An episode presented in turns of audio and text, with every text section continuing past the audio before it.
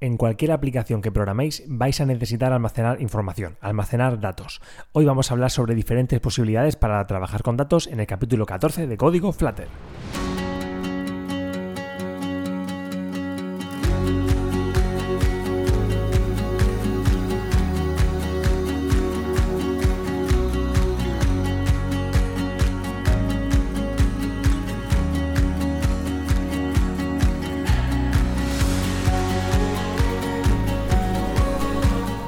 ¿Qué tal? Bienvenidos a Código Flutter, al podcast, a vuestro podcast sobre desarrollo de aplicaciones móviles con Flutter, este framework de desarrollo multiplataforma que nos permite hacer aplicaciones tanto para iOS como para Android con una misma base de código y de forma muy productiva, que es lo que yo destacaría sobre Flutter, productividad. Em, bueno, ¿de qué vamos a hablar hoy? Ya sabéis, bueno, pues si, os acabáis de incorporar a este podcast, pues es un podcast semanal que sale los martes, intento que a las 7 de la mañana, en el que hablamos sobre, bueno, cada semana pues alguna cosa de Flutter. Alguna, si ha habido alguna novedad, la compartimos. Y si no, pues hablamos sobre cualquier cosa que pueda ser interesante, como por ejemplo hoy que vamos a hablar sobre datos, sobre cómo trabajar con datos. Y así más dirección, comenzamos. Y eh, efectivamente, quiero hablar sobre cómo trabajar con datos, porque es una cosa que es... Eh, imprescindible. Cualquier aplicación que hagáis vais a necesitar eh, guardar información en algún lugar. Eh, tanto si es una super aplicación grandísima como si es un juego tontísimo en el que queráis guardar simplemente la puntuación mm, récord del juego. En todas las aplicaciones necesitáis almacenar algún tipo de información. Entonces, y no hablo obviamente solo de la información em, que queráis que, bueno, imaginad que estáis haciendo una aplicación de, mm, algún ejemplo que he puesto alguna vez, no, una aplicación de un, de un zoológico que muestra información sobre animales. Bueno, pues podríais hasta cierto punto, incluso, aunque no es lo más recomendable, pero podríais poner la información de los mismos animales dentro del código, ¿vale? Mm, eh, no mm, es recomendable, pero podría hacerse. Pero esta información sería estática. Lo normal, lo normal, lo, lo, lo, que os va a pasar es que vais a necesitar almacenar información que cambia, almacenar algo que el usuario quiera poner, ¿vale? Algo que el usuario quiera escribir, algo que necesitáis configurar. Entonces vais a necesitar sí o sí almacenar datos. ¿Y cómo podemos hacerlo? Pues bien, vamos a ver cuatro formas de trabajar con datos en Flutter, ¿vale? Vamos a ver varias formas, tanto, bueno, para trabajar con muchos datos como para trabajar con datos muy pequeñitos. Eh, vamos a empezar por la más típica, por la más básica, por una base de datos. ¿Vale? ¿Esto qué es? Bueno, pues ya no voy a definirla porque todos los que me escucháis sois programadores, que lo sé yo, que ya me habéis escrito, ya he hablado con algunos de vosotros y todos sois programadores, así que si no sabéis lo que es una base de datos, pues seguramente no estaréis aquí escuchándome a dar la paliza sobre Flutter, así que no voy a definirla, pero bueno, ya sabéis que una base de datos, bueno, pues vale para almacenar datos, grandes cantidades de datos y que nos permite de una forma bueno, pues de una forma estándar, por así decirlo, trabajar con, bueno, con consultas a datos, insertar datos, modificar, borrar, ¿no? Todo esto es muy interesante. Tenemos un lenguaje que se llama SQL, que nos permite hacer consultas complejas, eh, bueno, etcétera, etcétera. Ya sabéis lo que es. Bueno, pues tenemos una base de datos relacional que se llama SQLite. O así se escribe por lo menos. Yo, le digo SQLite, seguramente a algunos le diréis SQLite, pero yo le digo SQLite que si no me suena muy extraño. Al final, SQLite es una base de datos que es muy liviana, una base de datos relacional, como digo, como Oracle como MySQL, pero muy ligerita, muy liviana. Es algo que te permite que toda la base de datos, tanto la definición de las tablas como los propios datos y los índices y todo esto, esté en un ficherito eh, de código eh, perdón, en, un ficherito binario que está ahí, mm, bueno, pues junto a nuestro código de la aplicación. Entonces está, todos los datos están ahí almacenados en ese ficherito. De forma que, bueno, pues tenemos ahí eh, en el móvil de, en el que tengamos nuestra aplicación, pues también tendremos ahí nuestro pequeño fichero con todos los datos que tengamos de la aplicación. Esto es muy interesante porque no necesitamos, por ejemplo, si vamos a programar en web una aplicación y necesitamos una base de datos, pues necesitamos que el servidor tenga, si utilizamos una base de datos relacional típica, como MySQL, por ejemplo, eh, lo normal es que necesitemos que el servidor tenga instalado MySQL. Necesitamos eh, algo externo ahí para poder que esté instalado MySQL, que esté configurado, que, esté corriendo en su propio proceso, que podamos consultarlo, que podamos llamarlo, ¿vale? Todo esto. Sin embargo, con SQLite simplemente necesitamos que ese ficherito esté ahí. ¿eh? Obviamente necesitamos librerías y cosas que nos permitan acceder a ese fichero, pero es algo mucho más sencillo y mucho más ligero. Y para aplicaciones móviles donde no sobra ni la memoria ni el espacio, pues digamos que es lo más recomendable. Así que tanto iOS como, como Android, eh, y lo de iOS me la juego un poco, yo creo que sí, porque, bueno, casi seguro que sí, eh, bueno, seguro que sí, eh, trabajan con, con SQLite para almacenar información en las aplicaciones. Desconozco si en iOS se puede trabajar con alguna base de datos más o si hay algo compartido, pero en Android SQLite es un poco el rey y seguramente en iOS también. Entonces en Flutter tenemos un, maravilloso plugin que nos permite trabajar con base de datos SQLite en nuestras aplicaciones.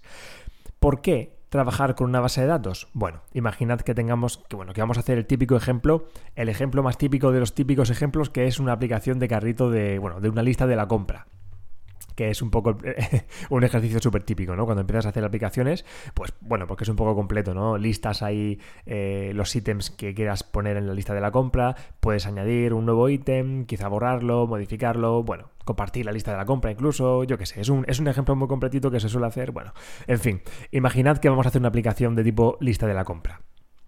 ¿Qué vamos a hacer ahí? Vamos a añadir, el usuario va a poder añadir un nuevo elemento a la lista de la compra. Vamos a poder añadir mm, comprar pan, ¿vale? Así que tendremos un botón para añadir pan y ese pan debe quedar guardado dentro de la lista de la compra. Eso, lo normal, es que utilicemos una base de datos SQLite.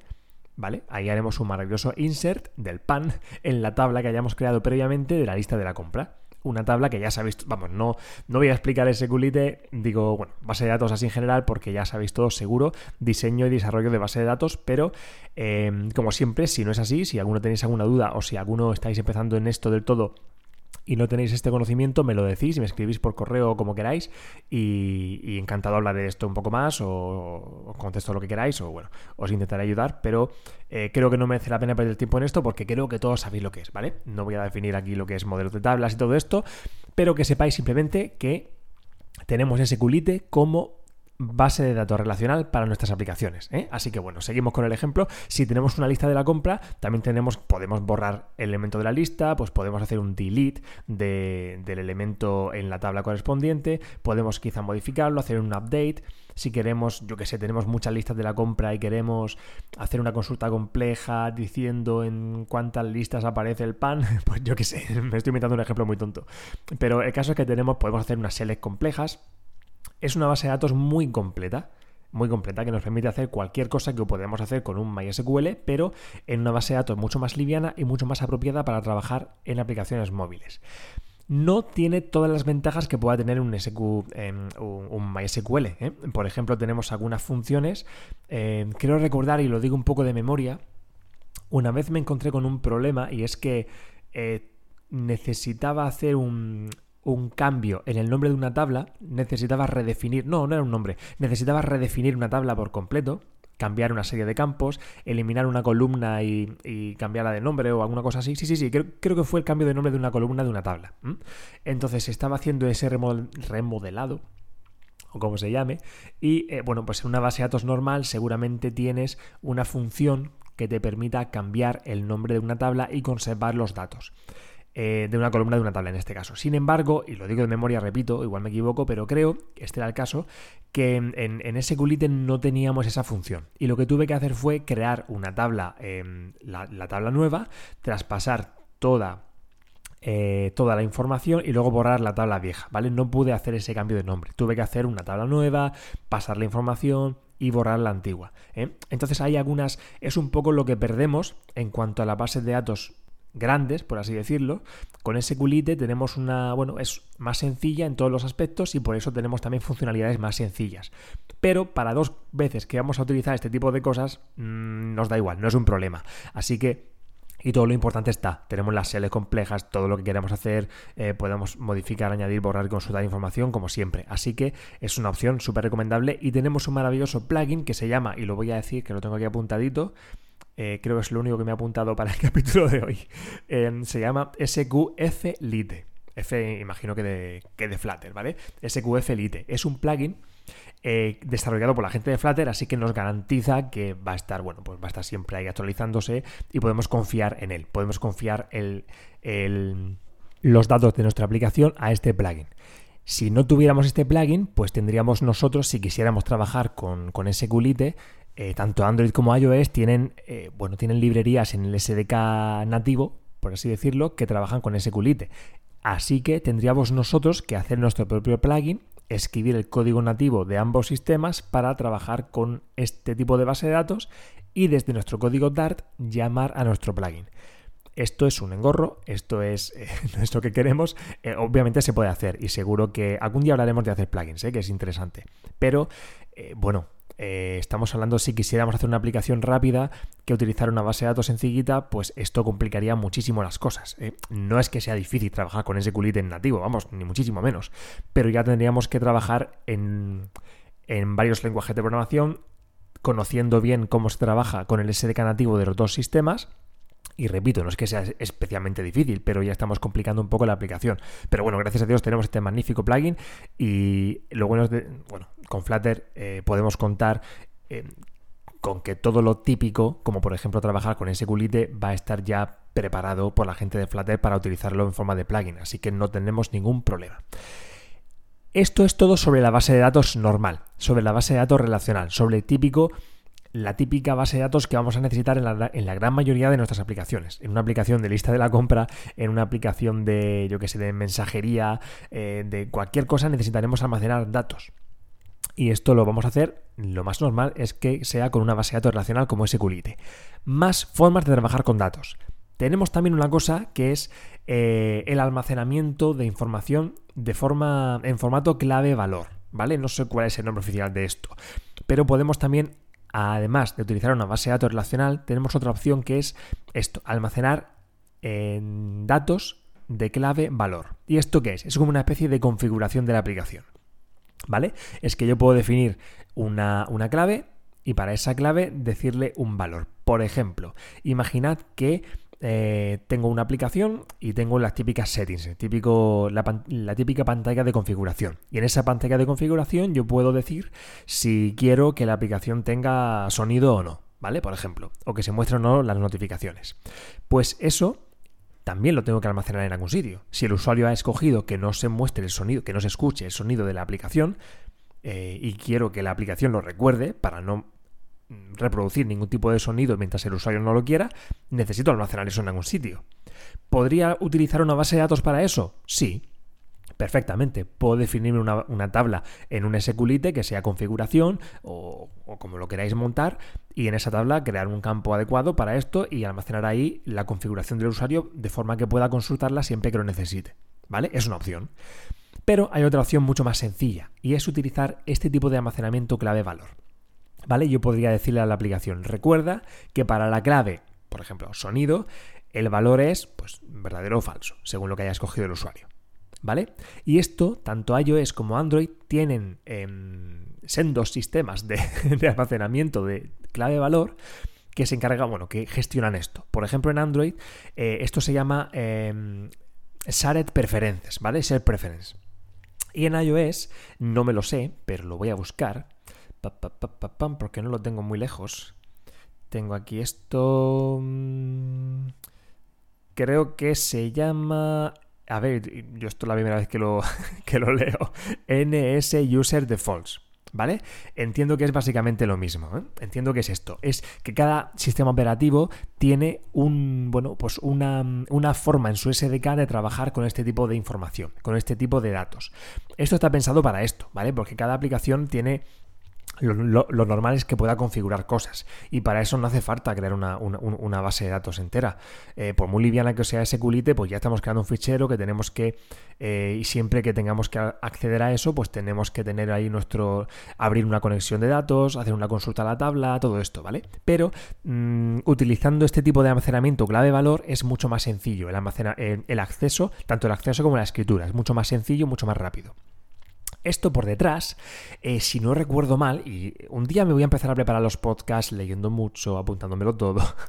Pero de momento, mientras no tenga mucho tiempo, aquí hablo como si, como si estuviéramos tomando un café y hablara de lo que yo creo haber leído, como siempre, ¿vale? Pero creo que esto en el fondo, por detrás, y esto nos da igual cuando estamos programando, pero por detrás, por lo menos en el caso de Android, lo que se hace es utilizar un fichero eh, XML. ¿Vale? Y esto ya te digo, si vais a ver en, un explorador de archivos en, Android, en alguna carpetilla de estas de data, storage, no sé cuánto de las aplicaciones, vais a ver que hay un ficherito XML para cada aplicación que utilice esto, que básicamente serán todas. Y en este fichero XML, pues si lo abrís, pues veréis ahí eh, en los nodos correspondientes en un formato XML, pues eh, las diferentes propiedades que se hayan configurado con su diferente valor. Esto es no solo muy útil para almacenar la configuración de las aplicaciones, sino para almacenar cosas sencillas. Por ejemplo, si hacemos un jueguecito en el que queramos almacenar nuestra última puntuación y nuestra puntuación récord, tampoco hace falta que montemos un SQLite. Con utilizar dos propiedades de estas nos vale podemos decir, oye, almacéname una clave de última puntuación y otra clave que sea puntuación más alta o récord o como quieras. Y ahí le damos valores. Y tanto consultar como almacenar esa información es muy sencillo y es mucho más rápido que utilizar una base de datos entera. Así que esta es una forma de... Bueno, y, obviamente estas dos combinaciones de base de datos, estos dos tipos de, de almacenamiento de datos pueden coexistir. ¿Vale? Si yo tengo una aplicación que utilice una base de datos para gestionarlo todo, por ejemplo, la lista de la compra, utilizo un SQLite ahí con una tabla lista de la compra, una tabla de ítems o elementos de la lista y lo utilizo todo para almacenar y mostrar la para tratar los datos de la cesta de la compra, de, la lista de la compra. También puedo tener aparte unos, eh, unas clave de valor ¿vale? Un almacenamiento clave de valor para otro tipo de cosas, como la configuración de la aplicación. A lo mejor puedo querer configurar ahí si quiero que se muestren notificaciones o no, que el usuario pueda configurarlo y eso me es más cómodo almacenarlo en, un, en una de estas clave de valor, en un almacenamiento clave de valor, que en la misma base de datos. Así que estas dos combinaciones de datos, estos dos tipos de almacenamiento de datos, mejor dicho, pueden coexistir y normalmente coexisten, ¿vale? Más cosas. Hemos dicho que tenemos bases de datos con SQLite almacenamiento clave valor para configuración y cosas sencillitas, que está genial. Más cosas, tenemos también almacenamiento de ficheros. ¿Vale? Podemos directamente, si así lo consideramos, almacenar nuestra información en ficheros. Que es básicamente lo que hemos visto hasta ahora. ¿eh? SQLite no deja de ser un fichero binario que se trata como un sistema de base de datos, que mediante una serie de librerías eh, se trata y se almacena y se inserta y se lee la información, pero al final es un fichero binario que está en nuestra aplicación. La Share Preference, eh, los almacenamientos clave de valor, vamos a llamarlo así, también al fin y al cabo es, si no estoy equivocado, un fichero XML. Lo que pasa es que tenemos en estos dos casos últimos eh, una forma que nos que hace que ese fichero sea invisible para nosotros. No estamos tratando el fichero. Estamos tratando la base de datos o las clave de valor, pero no el fichero, aunque eso, eso lo hace la librería por detrás. Sin embargo, también podemos nosotros decidir tratar nuestro propio fichero. Si así lo consideramos, podemos decir, no, no, no, yo me monto mi XML y lo, y lo guardo en un fichero y luego lo leo y leo de ahí la información. Esto puede ser útil en determinados casos. No es lo más cómodo, no es lo más habitual, pero imaginad que yo quiero, yo qué sé, eh, a lo mejor quiero tener ahí una serie de configuraciones de la aplicación en formato XML porque cuando mi aplicación se conecta a Internet se puede descargar un XML con la última actualización, ¿vale? Yo qué sé. Imagínate que yo tengo en XML una serie de propiedades de la aplicación y mi aplicación, eso, pues se baja el XML de un servidor mío, comprueba si hay alguna un XML más reciente y lo va actualizando. Esto es una forma a lo mejor de actualizar la aplicación sin tener que pasar por actualizar la versión. Si lo pensamos de forma que en un XML tengamos datos de configuración, y podamos fácilmente sustituirlo o reemplazar un XML por otro, moverlo, no sé, es, una forma de, de, tener bien empaquetaditos determinados datos para transportarlos, modificarlos, machacarlos, moverlos, eh, puede ser útil en, determinados casos. No solo en datos tipo XML, sino quizá en datos string, a lo mejor podemos decidir almacenar nuestra información en un CSV, ya sabéis que CSV es este formato de tablas de datos, por así decirlo, que se puede leer con Excel, ¿no? Que es, eh, bueno, están, hay datos separados por puntos y comas y espacios. Es un formato estándar que permite, bueno, almacenar datos tipo Excel en un ficherito. Eh, bueno, puede tener cierto sentido en determinadas aplicaciones. También podemos almacenar cosas en binario. ¿eh? Podemos almacenar hasta imágenes incluso ahí en un fichero o datos. Podemos montarnos un propio sistema de base de datos y tenerlo ahí en un fichero binario. El caso es que tenemos una librería entera eh, pensada para trabajar con ficheros, no solo para almacenar datos, sino en general, para leer información, para todo, ¿no? Como cualquier lenguaje de programación, em, pues también tenemos aquí nuestra librería de acceso a ficheros. Y eso también podemos utilizarlo para almacenar datos. Más cosas, hemos dicho, recapitulamos, tenemos base de datos con SQLite, eh, almacenamiento de configuraciones clave valor, Eh, y luego también tenemos almacenamiento en ficheros, ¿vale? ¿Cuál es la cuarta opción? Pues la cuarta opción es la maravillosa nube. También podemos almacenar obviamente la información y leer la información de Internet sin que esté físicamente en nuestra app, sin que esté físicamente en nuestro móvil. Hasta ahora tendríamos eh, el SQLite físicamente en nuestra aplicación, un ficherito ahí con la base de datos, con toda nuestra información. También tenemos, como hemos dicho, el almacenamiento clave valor, que no deja de ser también un, bueno, pues algo que está ahí en, esos datos que están en nuestro móvil. Y luego también tenemos eh, los ficheros, que pues obviamente están también ahí. Pero también podemos almacenar, podemos leer, podemos configurar la aplicación en la nube, en un servidor, a través de un API, a través de el almacenamiento en base a datos de Firebase, a través de, bueno, pues los sistemas que queráis utilizar para almacenar información en la nube.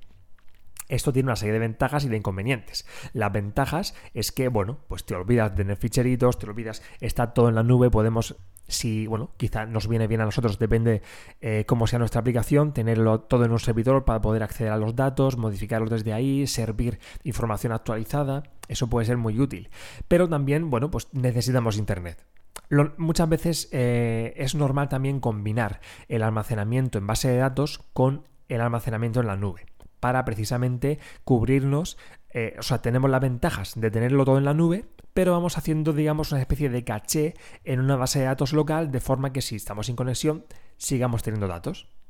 Esto es algo muy frecuente y muy normal. Eh, yo hice una aplicación hace un par de años que eh, bueno, tampoco voy a explicar la aplicación porque de la empresa tampoco tengo que puedo explicarla, creo.